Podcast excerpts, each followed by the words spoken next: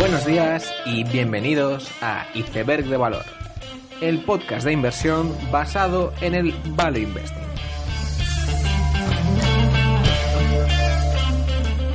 Bienvenidos los seguidores de Hill House Capital y Sangley. Bienvenidos a Iceberg de Valor. Esta semana ha sido una con bastantes noticias en cuanto a la comunidad inversora en, en España. Una de las principales noticias de esta semana ha sido que el equipo de gestión de Metavalor ha dejado eh, su gestora para montar eh, la suya propia. Y, vemos como hasta ahora pues eh, casi solo había un fondo value en España que era Bestinver. Luego se han ido creando muchos más. Y ahora lo que lo que está pasando es que no solo son fondos independientes nuevos que se crean sino que se están creando nuevas gestoras y lo lógico es que eh, este proceso siga adelante porque bueno, eh, si bien para el partícipe sí que puede ser un poco de revuelo en el corto plazo, eh, entiendo que para los gestores todo lo que sea alinear intereses siempre va a ser bueno a largo plazo. Sería razonable ver este tipo de movimientos en, en otros casos. Pero ante todo espero que Javier Ruiz, Alejandro Martín y, y Miguel Rodríguez tenga la, mejor de las suertes en, su nueva andadura. Quizá la noticia más comentada de esta semana no ha sido esta, sino que ha sido el profit warning de Arista. Arista, como ya sabemos todos, es la principal posición de Francisco García Parames y una con la que tiene gran convicción. La verdad es que nadie invierte en una empresa con la que se espera que haya pues, dos profit warnings y por lo tanto no se puede decir que haya acertado en el corto plazo al menos. Y, bueno es realmente un caso bastante difícil. Es una empresa con mucha deuda y si bien la demanda de panes del Burger King es bastante estable eso no quiere decir que, que por el lado de la oferta todo sea una maravilla. De hecho Arista solo ha tenido problemas en los últimos tiempos, eh, ha acumulado mucha deuda y, eso le está llevando a tomar decisiones muy forzadas y, a tener que vender cosas a, precios muy muy baratos comparados con, los precios a los que ella misma las compró. Y, bueno, eso sí que es destrucción de valor. Tú cuando compras algo por un millón y lo vendes por 300.000, pues sí que se destruye valor. Y la verdad es que Arista está en una situación en la que ninguna empresa que querría verse. Yo personalmente no es un caso que tengo analizado, pero creo que desde la distancia al menos se pueden sacar un par de conclusiones que yo son con las que me quedo. La primera, y creo que esto es algo que se suele repetir bastante, que es eh, la deuda es muy peligrosa. Por un lado, eh, porque te lleva a quebrar, te puede llevar a quebrar. Y por otro lado, te obliga a tomar decisiones forzadas. Eh, tú cuando tienes mucha deuda y tienes que pagarla, pues quizá pues te veas obligado en, a vender activos que, que, no querías vender solo para pagar esa deuda y ahí pues eh, está claro que sí que se destruye valor.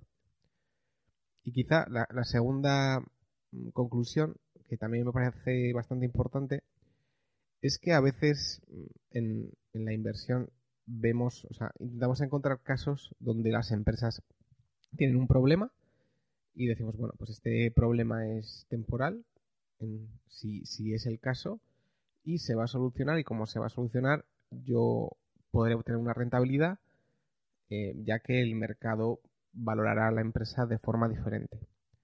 Y eso es verdad muchas veces, pero otras veces no. Y, a veces las empresas tienen problemas, eh, los directivos quieren solucionarlas y, vamos, y a veces hay skin in the game, se toman decisiones estratégicas para solucionar esos problemas y se intenta por todos los medios, pero a veces los problemas no se solucionan o son muy difíciles o, o, el final del túnel está muy lejos. Entonces, como nota querría decir que cuidado al, tomar empresas con problemas y, el decir, bueno, pues este problema se solucionará en, en, este año porque la directiva lo ha dicho. La directiva siempre va a decir que lo va a solucionar, pero eh, cuidado con, con creernos eh, esta idea de que porque la directiva tenga un plan y en ese plan ese problema se solucione, eso vaya a ocurrir. Y, es bueno una conclusión a la que yo eh, a nivel personal he llegado también en, otras empresas y, creo que en Arista se cumple. ¿no? Eh, la intención, de hecho, eh, Paco cuando defendía el caso Arista, pues siempre mencionaba la directiva de Smurfit Kappa, que había ido muy bien y en la que tenía mucha confianza. Y eso está muy bien, pero como digo, a veces aunque la directiva sea buena, las intenciones sean buenas y el plan sea el correcto, los problemas no se solucionan o no se solucionan a, corto plazo al menos. Aún así, eh, no, soy eh, especialmente negativo en, Arista, o sea, creo que, creo que la situación pues, eh, es mala y es la acción con más cortos de Europa. Así que bueno, hay muchísimo pesimismo ahí Aún así, creo que eh, Francisco García Parmes sí que se merece todavía bastante confianza y, personalmente no creo que me atreviera a ponerme en corto de arista, realmente. En el episodio de hoy quería tratar un tema que me parece importante y estoy intentando buscar bastante, que es el intentar encontrar inversores que lo hayan hecho muy bien en los últimos tiempos. Porque es verdad que siempre tomamos como referencia a, Graham, a Buffett, a Walter Schloss y, gente pues ya pues que es legendaria en el mundo del value investing, pero que sus mejores rendimientos fueron hace mucho tiempo. Y quizás no sé hasta qué punto observamos demasiado pues estas grandes rentabilidades que ocurrieron hace muchísimos años donde el mundo era otro, de alguna forma, y los negocios eran de otro tipo, y el mercado bursátil, pues sí que se comportaba quizás de, otra forma.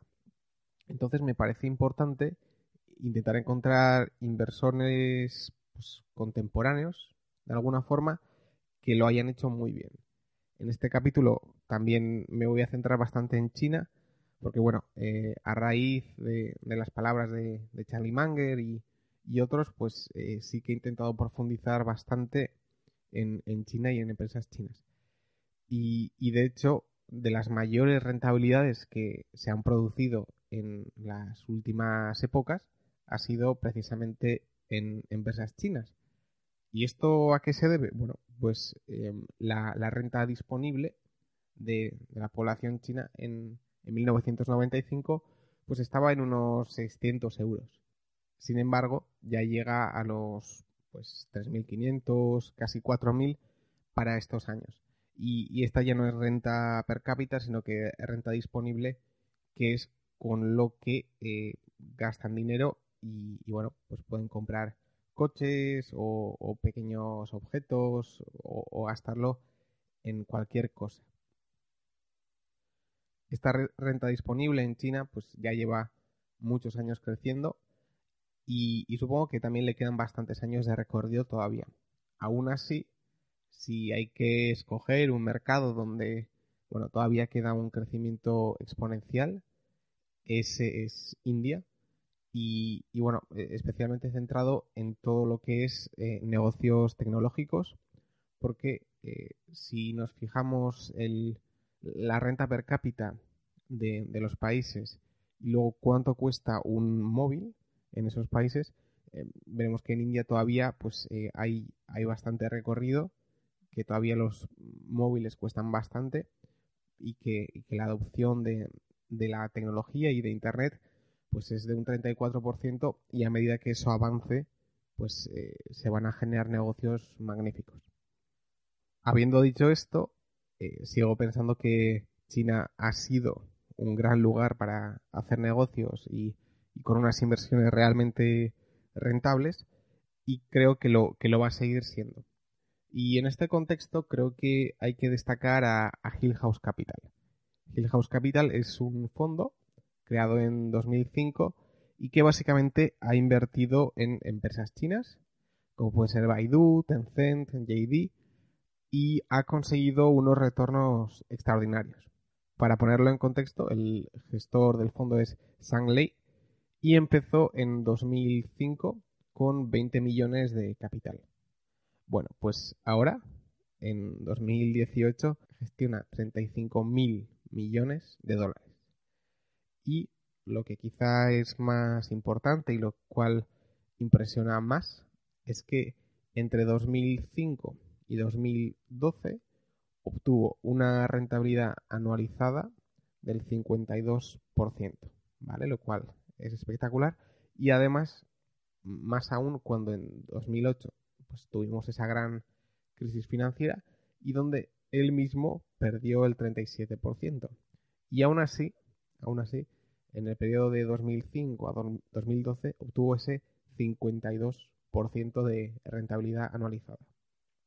Lo, cual es, impresionante y un poco va unido a, lo explicado de que, bueno, eh, cada vez hay más renta disponible en China que permite a la gente gastar más, hay una impresionante salida de la pobreza y, y eso al final crea empresas magníficas y que evolucionan muy muy rápidamente.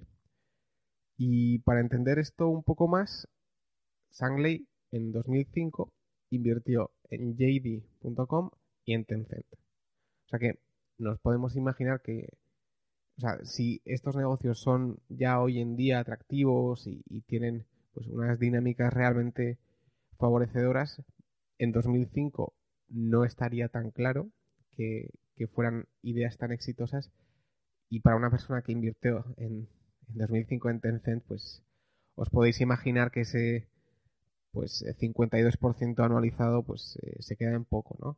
En palabras del propio Sangley, en 2005 decía que la gente estaba mirando a Estados Unidos para compañías innovadoras y pretendía o pensaba que en China las compañías eran puras copias de esas americanas.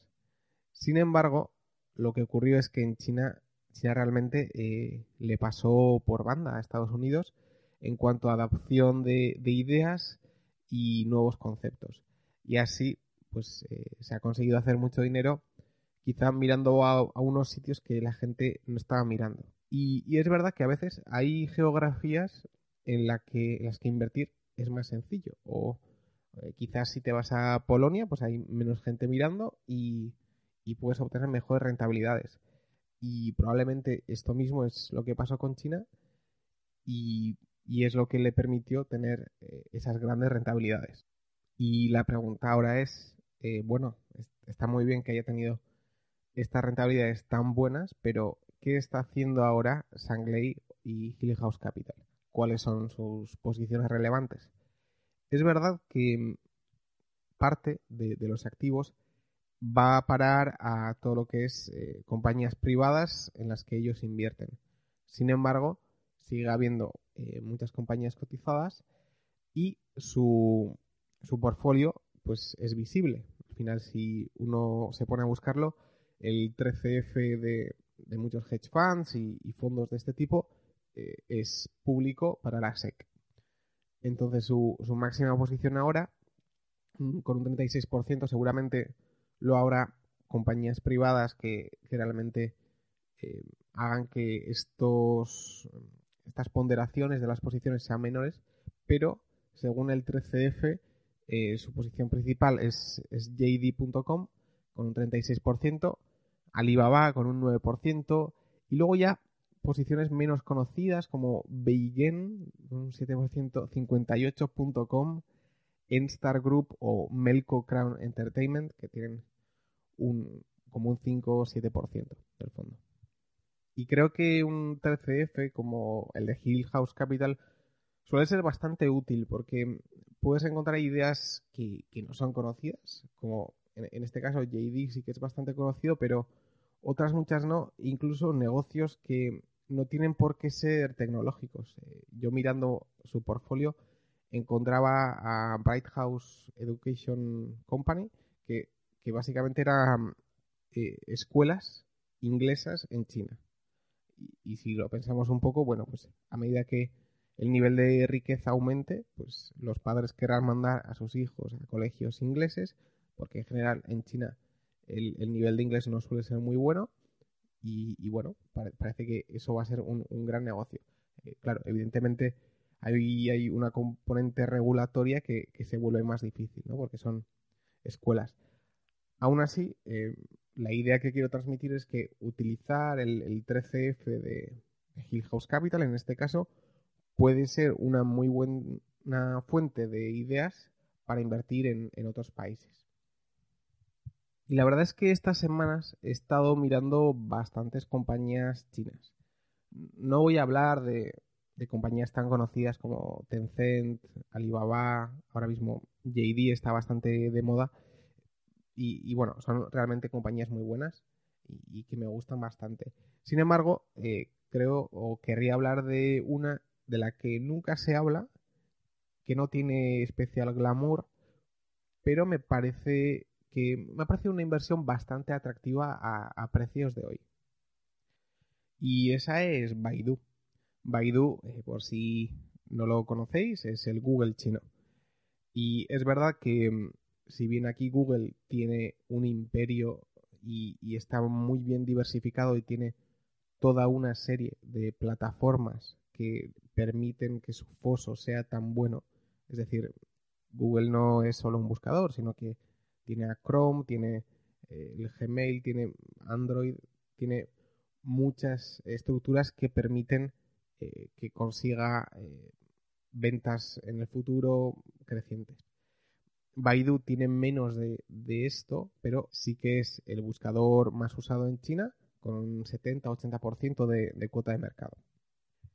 ¿Y qué ha pasado con Baidu? Pues básicamente entre 2004 y 2012, pues la creación de valor ha sido, ha sido increíble, porque claro, eh, cuando te conviertas en el Google de China, pues eh, consigues unas ventas muy grandes y, rentabilizar tu inversión.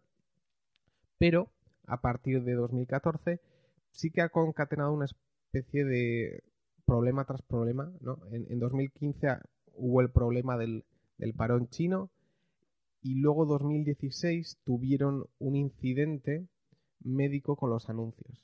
Es decir, em, normalmente Google cuando eh, anuncia algo, pues eh, está bien especificado que es, un anuncio ¿no? en, la entrada de las búsquedas. Sin embargo, Baidu en China no especifica que la publicidad es publicidad.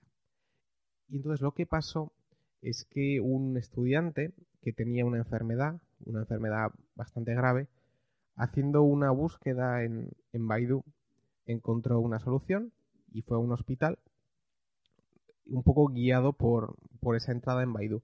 Y, bueno, después de gastarse 200.000 dólares, pues eh, parece que, el hombre falleció y, antes de fallecer pues explicó cómo se había gastado todo ese dinero y que al final era una especie de fraude que había sido pues impulsado de alguna forma por Baidu. Esto, como entenderéis, pues llevó a un montón de problemas en la prensa y hablar mal de Baidu.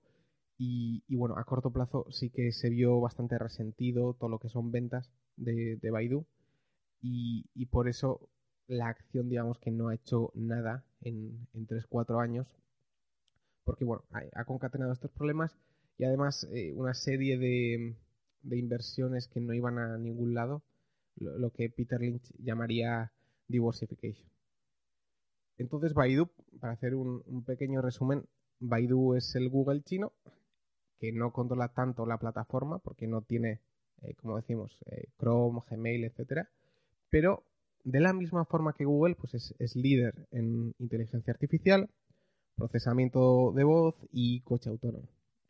Y claro, es, una compañía de la que nunca se habla porque es menos glamurosa que Tencent o Alibaba, pero con razón, o sea, es, peor negocio. Porque Tencent normalmente cuando invierte en una compañía china, simplemente lo mete en WeChat y ya con eso entra en el círculo de, un montón de usuarios que utilizan WeChat y eso le permite eh, que esa inversión que ha realizado vaya a salir bien casi de todas, todas. Eh, sin embargo, Baidu pues no tiene ese círculo virtuoso de alguna forma. Además, lleva varios años donde ha invertido en, en Nuomi Wireless 91, que, se ha gastado bastante dinero en cosas que realmente no, no, tenían que ver mucho con su negocio y ha perdido bastante eh, dinero. Aún así, sí que ha habido aciertos, como han sido Kunar eh, y Chigi. Kunar es, em, bueno, una especie de, como lo entiendo yo, es una especie de kayak para viajes que precisamente lo compró Cetrip, que es el, price line de, China. Y eh, quizá el negocio más interesante es el Ichi, que es el Netflix chino. Cuando, decimos Netflix chino, eh, a ver, eh, no hay compañías análogas 100%. Ichi, de hecho, no es todo suscripciones, es, parte suscripción, parte publicidad, lo cual sería un modelo entre YouTube y, Netflix, pero sí que fue el primer inversor en Ichi y hasta ahora ha sido 100% eh, propietario del mismo. Entonces, ¿qué ha pasado? Pues que, como Netflix, Ichi tiene grandes pérdidas. Y esas grandes pérdidas, hasta ahora, se han consolidado en, Baidu, la, matriz. Entonces, estos beneficios en los últimos cuatro años se han visto lastrados que, vamos, o sea, este beneficio ha, ha sido creciente, pero digamos que no, el, público no, ha visto totalmente la capacidad real de Baidu porque se mezclaban esas pérdidas de, de Ichi con el propio buscador. Sin embargo, lo interesante del asunto es que ha habido una spin-off de, Ichi en, a finales de marzo. Por lo tanto, a partir de ahora, y ya en 2018 las cuentas de Baidu serán propiamente las de Baidu, mientras que las de Ichi irán por separado y de hecho em, Baidu tiene el 58,8% de propiedad de las acciones de Ichi. Además, en 2018 ha habido ventas y, siguen continuando las ventas de todos esos negocios que no son propios al núcleo de la inteligencia artificial y, el buscador. Había negocios que, eran de reparto de comida, que, habían sido vendidos a LMI, que es bueno, eh, una especie de inversión de Alibaba de, reparto de comida.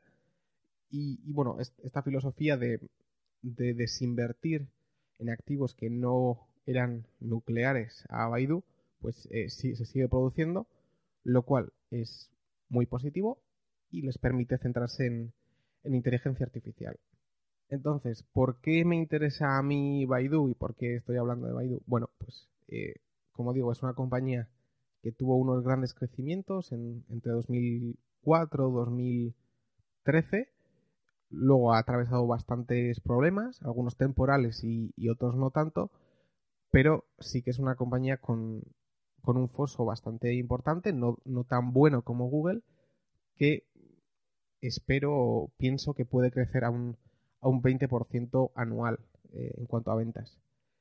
Y entonces, al final, eh, como gran resumen, tienes a la cuarta página más visitada del mundo, líder en China al menos en inteligencia artificial, también en vehículo autónomo y además su plataforma Apolo de vehículo autónomo es la que apoya el gobierno chino para el desarrollo de coches autónomos y que además es líder en voz en, China.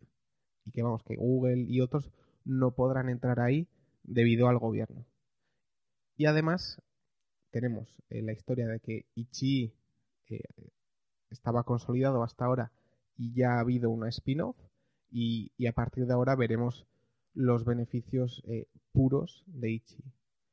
Entonces, con todo esto y además con unas grandísimas inversiones en, en I+D, pues la empresa está por debajo de 15 veces flujo de caja libre, haciendo la suma de las partes de, todas las acciones de, de C-Trib, de Ichi, a mí me sale que está por debajo de 15 veces. Y además, con un gasto de, de I más D bastante alto y de la misma forma que Google eh, este gasto lo representa como other bets, otras apuestas, pues Ichi no lo hace. Y, al final cuando una persona valora Google, lo que se suele hacer es quitar, al menos poner en valor cero todo lo que es otras apuestas y se le aplica un múltiplo o se hace extrapolaciones con el negocio nuclear, que es el de buscador, YouTube, etcétera. Y, Google es, como se suele valorar. Sin embargo, Baidu, al no hacer esta separación, tienes un gran gasto de, de I D y capitalización para el futuro, que lo estás viendo mezclado con, con el negocio base y que aún así, como digo, eh, a mí me sale que está 15 veces, menos de 15 veces eh, flujo de caja libre. Entonces, eh, ese, ese, ha sido mi, mi, resumen de Baidu, que básicamente al estudiar las compañías chinas es lo que me ha saltado más, básicamente porque no se suele hablar, ¿no? Es, es habitual hablar de Tencent, de, de, Alibaba, de JD, y me parece razonable, porque Tencent, por ejemplo, es, una compañía maravillosa. Pero bueno, pues de Baidu nadie habla y me ha parecido que, está a unos precios bastante interesantes y ya no solo el precio, sino que eh, su evolución hacia el futuro me parece bastante eh, prometedora. Y, esto ha sido el capítulo de hoy. Baidu, eh, he hecho una pequeña presentación de Baidu y también de Hill House Capital, lo cual no, está relacionado porque Hill House Capital sí que fue accionista de Baidu pero ahora mismo no lo es.